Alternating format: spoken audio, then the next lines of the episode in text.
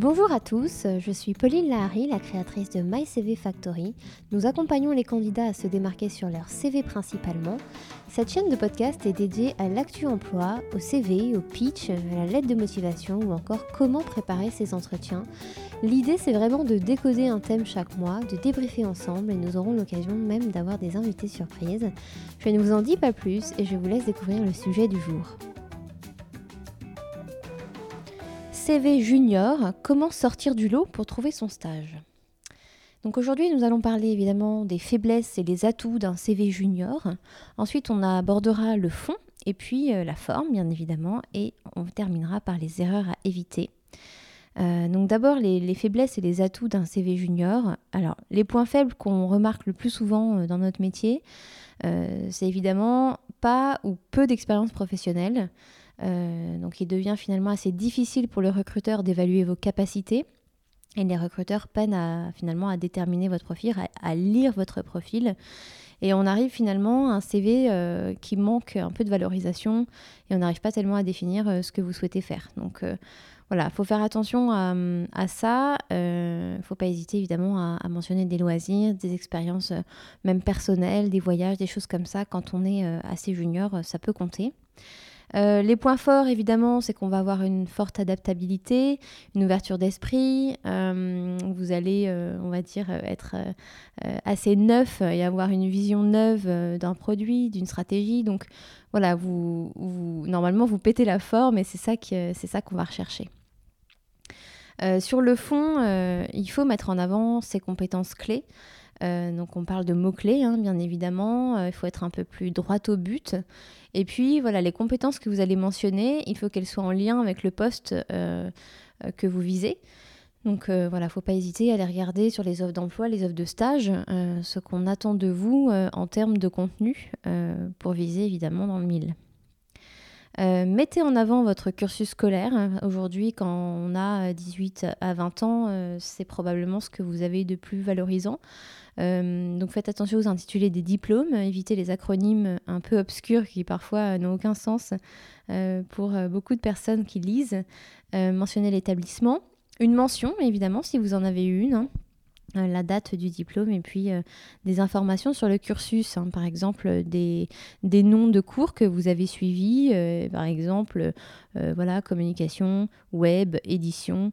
N'hésitez pas à donner un peu de détails, ça compte. Ensuite, vanter évidemment vos qualités personnelles. On va rechercher des soft skills, hein, vous avez dû en, entendre parler. Donc, euh, privilégier des, voilà, des qualités euh, qu'on cherche. Ça peut être goût du challenge, proactivité, euh, enthousiasme, implication, ponctualité, sens du service, force de proposition, réactivité, passion, bon relationnel, motivation, esprit d'équipe. Voilà, il y en a quand même beaucoup. nous, on a des listes évidemment en téléchargement sur mycvfactory.com, donc n'hésitez pas à les regarder. Mais l'idéal, c'est évidemment de privilégier des qualités qui plaisent aux recruteurs, qui sont attendues sur le poste que vous visez. En général, les mots-clés des qualités sont mentionnés sur l'offre de stage. Euh, il faut que ce soit donc pertinent par rapport au poste que vous, que vous visez. Euh, et puis, attention, restez humble, restez honnête. Euh, souvent, on voit des, des qualités euh, voilà, comme euh, grande capacité de leadership. Alors euh, c'est très bien de, vouloir l'acquérir évidemment. Maintenant vous avez 18 ans, vous n'êtes peut-être pas encore le leader d'un grand groupe. Donc voilà, n'hésitez pas à être quand même à garder les pieds sur terre. Voilà. Ensuite, valoriser les compétences linguistiques. je pense qu'aujourd'hui, un CV qui n'en a pas est, un peu mal parti. donc essayez de, dédier une section euh, à ça. Donc, euh, par exemple, vous allez mettre vos résultats de test, TOEIC, TOEFL, pour l'espagnol aussi, pour le chinois, le HSK. voilà, ne gonflez à nouveau pas vos capacités, soyez honnête. Maintenant, si vous ne parlez pas la langue, ne la mentionnez pas. Parce qu'on a déjà eu ce style-là de, de, soucis où finalement vous mentionnez une langue et, et vous la maîtrisez pas tellement. C'est un peu dommage de mentionner ses faiblesses. Donc voilà, euh, soyez, euh, soyez honnête, euh, valorisez en fait le résultat avec un niveau de compétence, une note sur 5, une étoile, une nomenclature internationale. Voilà, ça, crée, ça crédibilise un petit peu votre niveau. Après, euh, évidemment, euh, c'est le moment de parler des expériences à l'étranger. Alors nous, chez MyCV Factory, on aime bien les mettre dans une case internationale euh, en mélangeant les voyages et, les langues, parce que pour moi, c'est intimement lié et c'est toujours mieux que de d'énumérer finalement des noms de pays où vous êtes allés. Euh, donc voilà, essayez de, promouvoir ces expériences-là, les semestres à l'étranger, cinq jours linguistiques dans une famille d'accueil, les bénéfices que vous en avez retirés, parce que c'est souvent ça qui manque sur les CV. On mentionne bien évidemment euh, voilà, qu'on a été fille au père en Allemagne pendant une année, mais derrière, on ne valorise pas assez euh, ce qu'on en a tiré. en fait, il faut quand même se dire que ce qu'on va rechercher, euh, ce que les recruteurs vont interpréter en lisant ça, en lisant vos expériences à l'étranger, c'est vos compétences linguistiques, la capacité d'adaptation, capable de relever des défis, l'ouverture d'esprit, la curiosité. Donc euh, c'est important de la mentionner et de la valoriser euh, dans le CV. quand on est très jeune, L'extra professionnel a toute sa place. Donc on parle évidemment du milieu associatif, du bénévolat des accomplissements personnels, hein, comme des concours sportifs, euh, musicaux, euh, artistiques, ou des projets scolaires en groupe, ça peut aussi être euh, mentionné. Donc voilà, il ne faut pas hésiter à mentionner des choses assez personnelles finalement sur son CV qui vont être valorisées.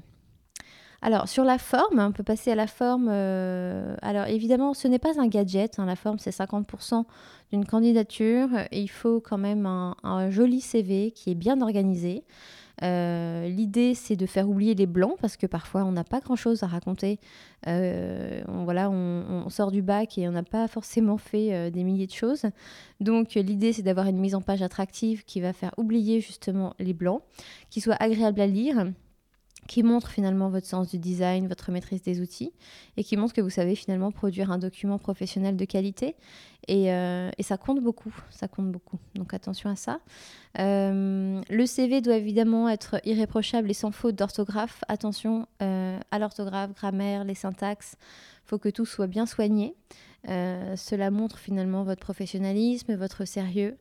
Et puis, euh, ça met en confiance. C'est-à-dire que l'employeur, il sait qu'il pourra vous demander de rédiger des documents pour l'entreprise. Euh, il sait que voilà, vous êtes capable de produire des, écrits euh, sans, sans, trop de fautes. Et ça, c'est important. attention, il faut toujours un titre au CV. Alors ça, on envoie... on envoie des vertes et des pas mûres, si je puis me permettre. On a des titres de CV extrêmement C'est pas ce qu'on attend. C'est-à-dire qu'on a, euh, par exemple, étudiant. Alors, étudiant n'est pas un titre de CV. Le titre du CV, c'est le poste que vous visez. Donc, ça peut être responsable marketing, entre parenthèses, stage ou alternance, par exemple. Euh, voilà, c'est vraiment le nom du poste euh, que vous voulez avoir. donc, attention aux banalités aussi. on n'a pas envie d'un titre comme CV. Juste CV, c'est pas un titre non plus. on aime les présentations personnelles de vous c'est assez pertinent de faire une rubrique profil et objectifs, par exemple, où on vient parler un peu de ses ambitions, finalement, de ce qu'on a envie de faire euh, par la suite. Ça en dit aussi un petit peu plus sur votre personnalité et c'est l'occasion de voir comment vous rédigez. Et ça, c'est important puisqu'on fait de moins en moins de lettres de motivation. Et du coup, la case profil permet de voir euh, bah, s'il y a des fautes, si euh, vous exprimez correctement. Et évidemment, bah, sur le fond, de savoir ce que vous souhaitez faire et de voir vos ambitions. Et puis l'ordre des rubriques, les parties les plus complètes et les plus pertinentes en priorité. Alors euh, ça c'est important de, le répéter parce que hum, souvent on croit qu'on met d'abord la formation, ensuite on met ensuite les expériences personnes professionnelles.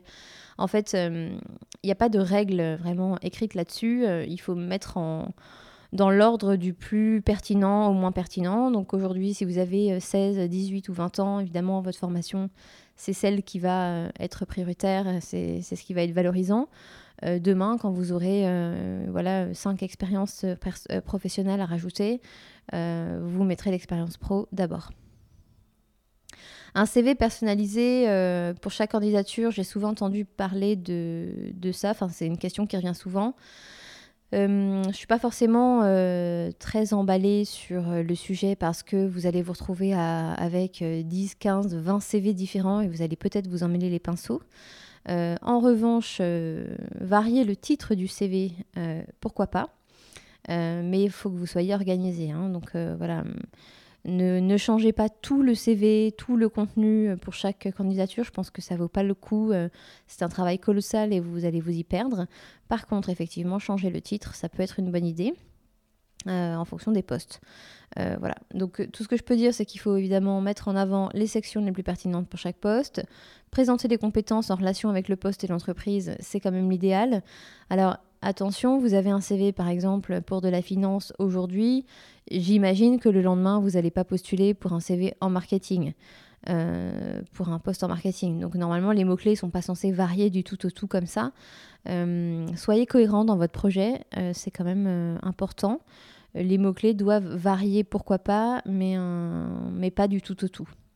voilà, donc montrez que vous postulez parce que vous connaissez aussi l'entreprise et que vous l'appréciez particulièrement. Sur un CV original, j'ai eu cette question-là. Euh, faire un CV original, est-ce que euh, est-ce c'est bien, est-ce que c'est pas bien?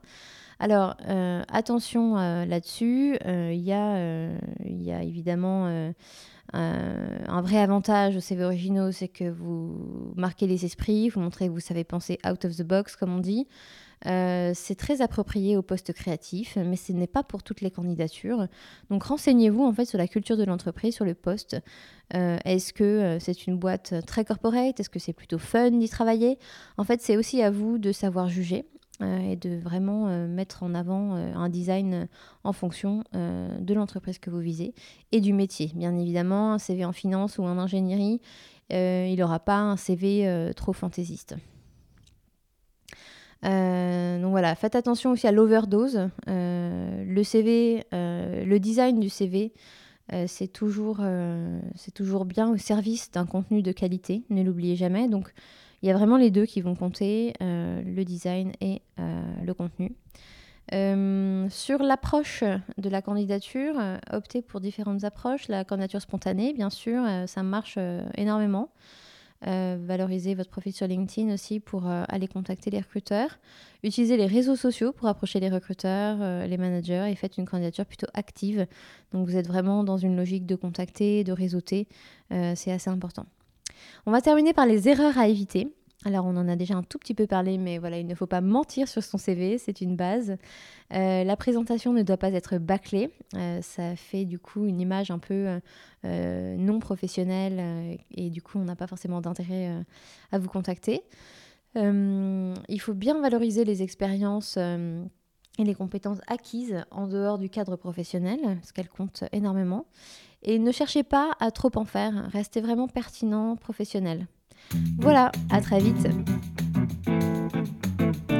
Merci à vous pour votre écoute. Si vous avez aimé notre podcast, n'hésitez pas à le partager autour de vous et à nous mettre quelques étoiles sur iTunes. Je vous dis à très bientôt pour de nouvelles aventures.